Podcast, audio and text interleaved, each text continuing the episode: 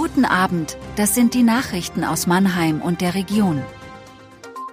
BASF schließt Anlagen und Bautstellen ab, Stromengpass in Baden-Württemberg, Mannheimer Kulmenkaserne Drehscheibe für Waffenlieferungen. Der Chemiekonzern BASF hat vor allem als Folge der hohen Energiepreise den Standort Ludwigshafen, das Stammwerk, einer gründlichen Analyse unterzogen. Das Ergebnis, Anlagen, die nicht mehr profitabel genug sind, werden geschlossen. Grob gesagt sind rund 10 Prozent der Anlagenstruktur in Ludwigshafen betroffen sowie 700 Stellen in der Produktion. Zusammen mit einem Sparprogramm, das die Verwaltung schlanker machen soll, fallen in Ludwigshafen 2500 Stellen weg.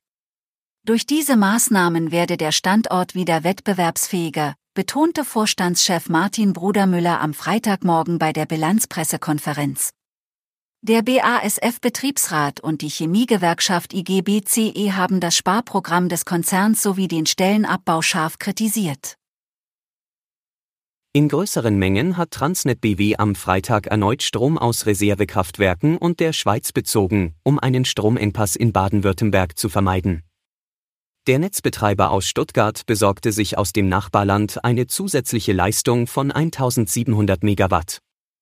880 Megawatt kamen einer Sprecherin zufolge aus Reservekraftwerken und 670 Megawatt aus sogenannten Marktkraftwerken, von denen einige vorher aus dem Markt gegangen waren, weil ein hohes Windangebot im Norden die Preise gesenkt hatte. Zum dritten Mal in diesem Jahr hatte Transnet BW zudem aufgerufen, zwischen 6 und 8 Uhr Strom zu sparen. Die Mannheimer Coleman-Kaserne gilt als enorm wichtige Drehscheibe für Waffenlieferungen in die Ukraine. Fragen dazu beantwortet die US Army zwar nicht. Aber dass Militärhilfe über Komen abgewickelt wird, ergibt sich aus einer der Redaktion vorliegenden Veröffentlichung der US Army.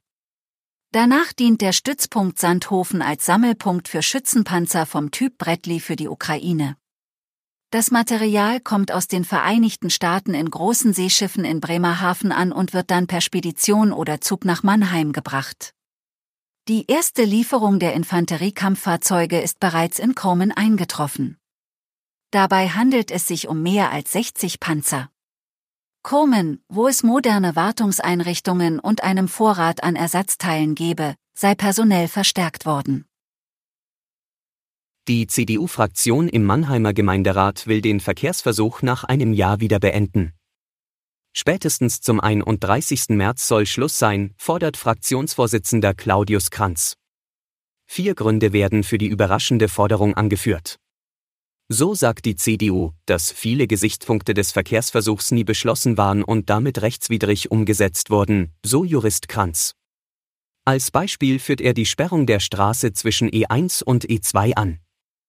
Als ersten Punkt nennt die CDU die Bundesgartenschau, die am 14. April eröffnet wird. Die jetzige Situation insbesondere mit den überdimensionierten Blumenkästen auf den bisherigen Parkplätzen am Straßenrand ist für keinen Besucher attraktiv, wird Buga-Aufsichtsrat und Stadtrat Alexander Fleck zitiert.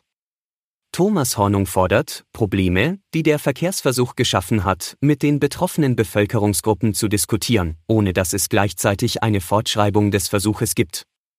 Darüber hinaus kritisiert die CDU die Rahmenbedingungen und, dass unter anderem ein modernes Parkleitsystem fehle.